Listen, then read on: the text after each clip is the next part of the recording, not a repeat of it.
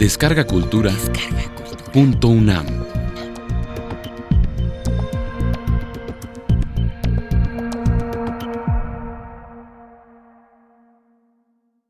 Mujeres que escriben.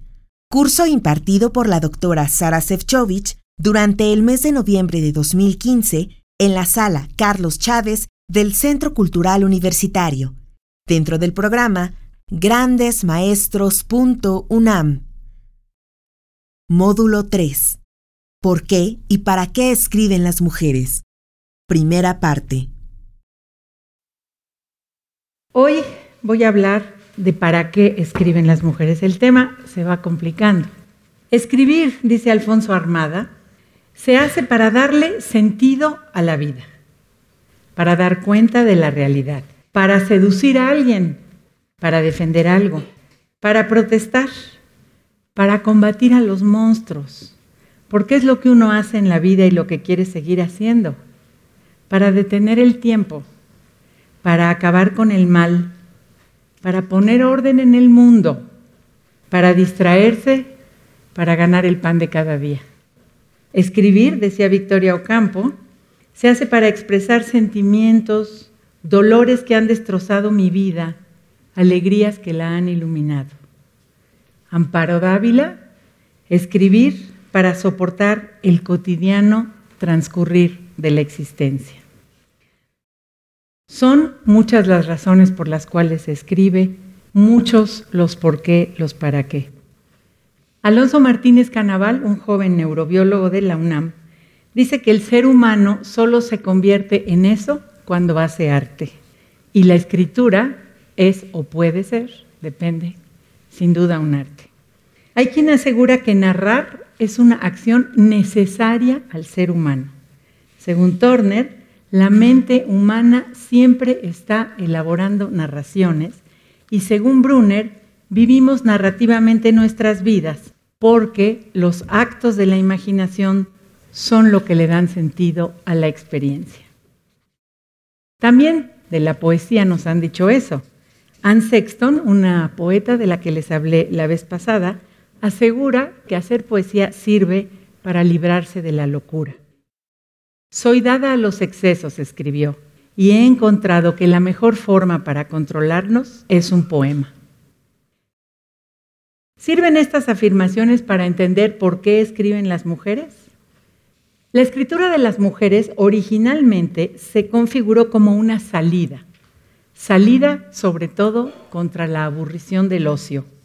He de ocuparme de algo para poner en práctica el precepto de Ripalda que manda huir de las tentaciones, y como no hay cosa peor que la ociosidad, la prevengo con escribir, ya que no sea posible hacerlo con oración, consejo y recato, escribió una monja en el siglo XVII. Y contra el peso de las convenciones e imposiciones de la sociedad.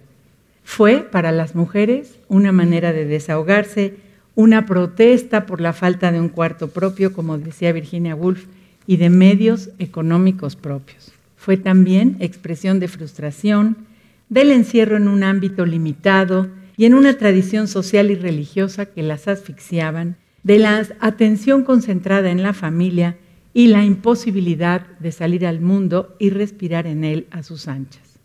Las mujeres han escrito, pues, para soportar las convenciones sociales, para no quemarse las entrañas, para sobrevivir a la soledad, para soñar, para transgredir, para nacer, para vivir la vida, para desahogar un poco las penas que uno lleva a cuestas, dice Rosa Beltrán, para ser otra persona y vivir todas las vidas, dice Ángeles Mastreta, para atravesar ciudades, noches, puertas, parques, mesas, cuartos de hoteles, dice Mónica Lavín para conjurar a Eros, dicen Concha Urquiza y Alfonsín Astorni. Escribir, pues, para romper un mundo, como dice el epígrafe de Germán Gess en su novela Demián. Y así lo hizo Sor Juana cuando decidió encerrarse en un convento para vivir sola y no tener ocupación obligatoria que embarazase la libertad de mi estudio, ni rumor de comunidad que impidiese el sosegado silencio de mis libros, los libros que leía y los libros que escribía. Y cuatro siglos después, así lo hizo Alfonsina Storni, quien dijo de sí misma, Soy como la loba, quebré con el rebaño y me fui a la montaña fatigada del llano. Lo hizo para eso, para poder escribir. Y así lo hizo María Luisa Puga cuando se encerró en una cabaña junto al lago de Siragüen en Michoacán, solamente para dedicarse a escribir. Y así lo está haciendo ahorita Mónica Lavín, que se fue a encerrar en un callo ahí de la Florida solamente para dedicarse a escribir. ¿Para qué escriben las mujeres? Escriben como forma de resistencia, para escupir las frustraciones o las dichas de la vida, los problemas y las alegrías, los miedos y los deseos. Ha amado tanto su vida que para defenderla hizo nacer un instinto creador de la más pura sutileza, escribe Luisa Josefina Hernández sobre su personaje Elena. Cuando Margarita García Flores le preguntó a Rosario Castellanos por qué escribía, ésta le contestó que para sobrevivir a las mínimas tragedias cotidianas. Pero unos años después, cuando se lo preguntó a la I de FOPA, Castellanos le contestó, es que soy demasiado fea y no puedo hacer ninguna otra cosa. Y en otra ocasión, a la misma pregunta, dijo, es que un día, cuando era adolescente, me incliné ante un espejo y no había nadie, nada más el vacío. Cualquiera que sea la razón, Rosario puso sobre la mesa algo muy significativo, que no hay una, sino muchas razones que empujan a una mujer a escribir.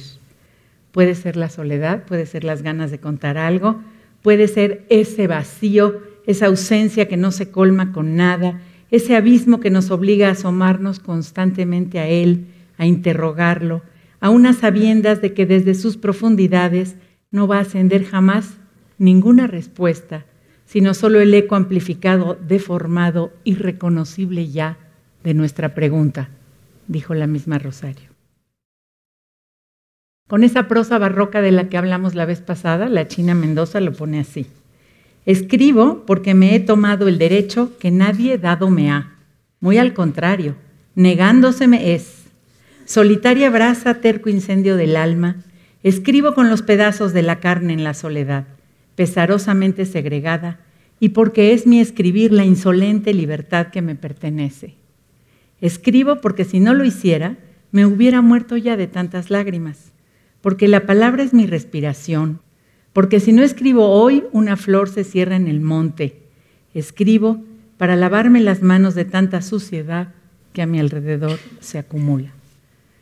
Así pues, escribir para conocer, como Sor Juana, como Marguerite Ursenar, para contar la vida propia, como Simón de Beauvoir, como Ángeles Mastreta, para contar la vida de la familia, como Jung Chang en China, Rosario Ferré en Puerto Rico, Julieta Campos en Cuba, Rani Manica en Malasia.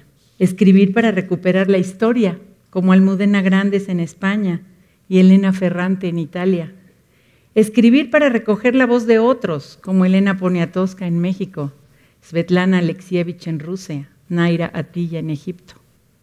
Escribir para rescatar historias que de otro modo se perderían, como cuando Amitan nos habla de su familia china que abandonó su país para irse a vivir a Estados Unidos. O Kenise Murad, cuando nos cuenta sobre su madre, la última princesa del reino de lo que hoy es Turquía, y de su padre, un riquísimo marajá de la India. Como Nosipo Maraire, esta africana que nos platica sobre su tribu hoy desaparecida en lo que hoy es Zimbabue. Escribir para contarle al mundo lo que se ha visto y lo que se ha vivido, como Isabel Eberhardt, la francesa que abandonó Francia para irse a vivir al norte de África como un musulmán más, incluso vestida de hombre. E intentar contar así lo que he visto y quizá comunicar a algunos el estremecimiento melancólico y hechizado que le produjo ese país al norte de África.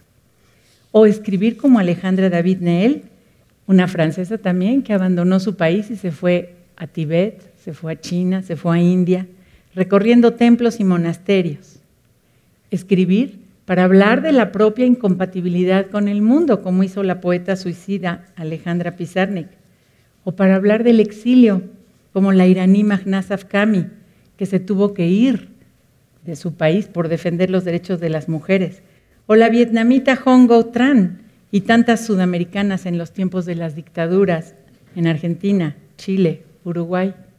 Escribir para contar la guerra, como Seruya Shalef en Israel y Judah Barak en Líbano, como Yasmina Tesanovic en ese rincón del este europeo, que muchos años después de esa guerra devastadora de los años 90 recuerda lo que era la vida antes y sabe que eso se ha terminado para siempre. Este no es un libro normal, dice. Aunque trata sobre la normalidad, fue escrito en circunstancias esencialmente anormales. Día tras día, bala tras bala, fuimos perdiendo la normalidad para comprender entonces, tarde, el significado de esa pérdida. Juan Rulfo dijo que las palabras de las escritoras no son para comunicarse con los demás, sino para explicarse a sí mismas. Puede ser. Pero algunas también nos explican con sus palabras otras cosas. Por ejemplo, Bárbara Kingsolver nos relata lo que fue el brutal colonialismo belga en el Congo. Sophie Oxcanen, los sufrimientos que impusieron por igual estalinistas y nazis en Estonia. Taslima Nasrim, donde nos cuenta lo que pasa en Bangladesh todos los días con la violencia entre musulmanes e hindús, sobre pretexto de la religión, claro. Cavafis, el poeta griego, se preguntaba, ¿cómo es que en plena guerra puede haber quien se sienta a escribir poemas, cuentos, novelas, crónicas? Es necesario, le contestan los y las que lo hacen, es necesario sacarse de adentro lo que estamos viviendo y contárselo a otros para liberar el horror, para liberar el miedo, o como le dijo alguien a Sandra Lorenzano, para hablar de lo indecible. Ese indecible del que todavía no tenemos relatos de las sirias, de las afganas, de las bosnias, de las somalíes, de las camboyanas pero ese indecible que es necesario para mirar desde fuera los fantasmas y dar fe de la propia desesperación. Esta es Ana Akhmatova en Rusia. Todo ha sido saqueado, traicionado, vendido. Las grandes alas negras de la muerte rasgan el aire, la miseria roe hasta los huesos. ¿Cómo entonces no desesperar? Hay quienes lo que quieren es dar cuenta de lo brutal que es estar montada sobre dos culturas. Hermine Sevgiosdamar es una alemana de origen turco. Asia Jebar es una argelina radicada en Francia. Taye Selassie es una inglesa hija de ganés y nigeriana. Ayan Irsi Ali es una somalí que vive en Holanda. Todas han sido perseguidas, todas han sido maltratadas sobre todo a Yanirsi Ali, a la que a punto han estado de matar varias veces la derecha en Holanda. Más cerca de nosotros tenemos a las chicanas, Sandra Cisneros, Gloria Ansaldúa. Escuchen la voz de Susana Chávez Silverman. En términos de mi escritura, mis crónicas nada, Nike, normal, no, I mean this nothing, this wordlessness, I'm dying in here, yes, ni siquiera tiene un idioma que diga, este es el mío, los dos son el suyo. Hay quienes escriben para ganar dinero, como Nora Roberts y Daniel Steele, cuatro millones de ejemplares al año, no es cualquier cosa. Hay quienes escriben para predicarle a los demás cómo deben vivir. Escuchen a Susana Tamaro. Cuando ante ti se abran muchos caminos y no sepas cuál recorrer, no te metas en uno cualquiera al azar. Siéntate y aguarda. Respira con la confiada profundidad que respiraste el día que viniste al mundo, sin permitir que nada te distraiga. Aguarda y aguarda más aún. Quédate quieta en silencio y escucha tu corazón. Y cuando te hable, levántate y ve a donde Él te lleve. ¿Desde dónde esa predicación? Pues desde esa muchacha que decidió que puede decirnos cómo hay que vivir. En resumidas cuentas, las personas, las mujeres, Escriben, escribimos, porque escribir puede ser la barca que te lleve a la otra orilla, como le dice un personaje a otro en una novela. Escribir para entender, explicar, soportar, no estallar, para entretenerse, divertirse, ganar dinero, para comunicar lo maravilloso o lo indecible, para escuchar a otros, como decía un personaje de Marguerite Yourcenar, la palabra escrita me enseñó a escuchar la voz humana. No hay una sola respuesta de para qué se escribe. Es más fácil encontrar respuestas sobre de qué se escribe y sobre cómo se escribe que para qué se escribe. Agatha Christie y Camila Lackberg para entretener con sus novelas policíacas. Marguerite Duras para epatear, asustar a toda la sociedad burguesa de su tiempo, contándole sus relaciones eróticas desde que tenía 14 años hasta que tenía 84. Ángeles Mastreta para hacer felices a las mujeres con sus finales felices de mujeres triunfadoras. Algunas de las que escriben consiguen que los lectores las sigan, las lean, compren sus libros, otras no lo consiguen. Es evidente, Laura Esquivel tiene más lectores que Aline Peterson, no tiene que ver con buena o mala literatura, quién sabe con qué tiene que ver. Elena Poniatowska escribe sobre los pobres. ¿La leen los pobres? Simón de Beauvoir es el ídolo de las feministas, pero Taylor Caldwell quiso ser el ídolo del mundo, convenciendo a todos de odiar a los liberales y a los comunistas. ¿Lo consiguió? Arundrati Roy quiere cambiar su país, la India. ¿Lo ha logrado? Las exiliadas quisieran dejar de extrañar su patria. ¿Lo han conseguido? De todos modos, lo consigan o no, las lean o no, escriben. Porque como dijo la misma Duraz, escribir es lo único que llena mi vida y la hechiza.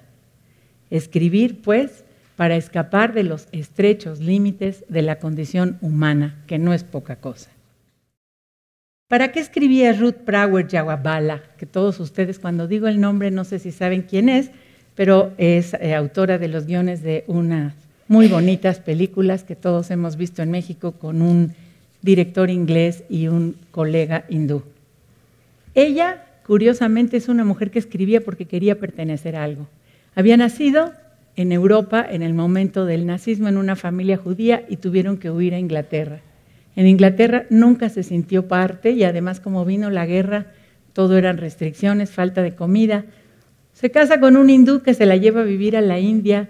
En la India decide volverse hindú y al principio todo mundo le cree y la sigue en su literatura y cuando se enteran que no es hindú le empiezan a tratar muy mal. Entonces se va, fíjense cómo además no tiene que ver con los libros, porque los libros le gustaban a la gente hasta que se enteraron quién es. Entonces va a vivir a Nueva York y todo el tiempo va borrando sus identidades anteriores y buscando nuevas identidades para poder ser alguien. Fue borrando todo el tiempo su memoria conscientemente, luchando contra sí misma y buscando ser alguien. Pero ¿para qué escribía, por ejemplo, la Argentina Tununa Mercado? Porque no soportaba los recuerdos de su patria argentina cuando se exilió en México y cuando después regresó a Argentina, no soportaba el extrañamiento de las cosas de México. Se volvía algo, dice ella, tan frívolo y todo lo ponía en que si es más sabroso el dulce de leche o la papaya, pero evidentemente, o el cilantro, que, que es algo que por lo visto no conocían allá, pero evidentemente era más que eso. Y eso es por lo que ella escribía. ¿Por qué escribe la española Almudena Grandes? Porque ningún español hoy se ha podido sacar el tema de la guerra civil de su sangre. Corre por ellos como la savia en los árboles. ¿Por qué escribía Lilian Hellman? Pues porque quería crearse un personaje valiente, que sí lo fue, en tiempos del macartismo, convencerse ella misma de que era capaz de saltarse las clases sociales y querer mucho a los negros, convencerse de que no tenía prejuicios, imaginarse que podía estar en la resistencia contra los nazis. Recuerden ustedes la película Julia, basada en, una idea de ella.